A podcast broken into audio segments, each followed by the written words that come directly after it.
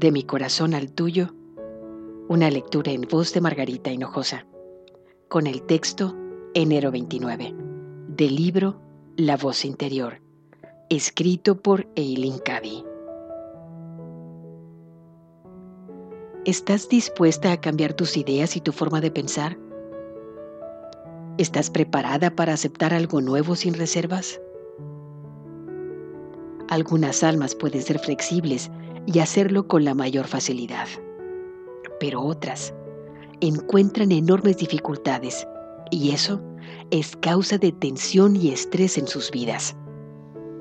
O puede ocasionar estancamiento, lo cual es casi tan malo como lo anterior.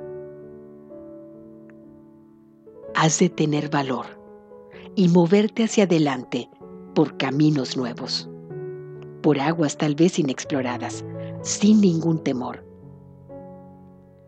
Yo estoy guiándote por esas aguas nuevas e inexploradas, y no voy a permitir que sufras daño alguno.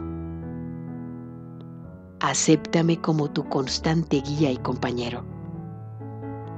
No se te ha pedido que te aventures en esas aguas sin piloto.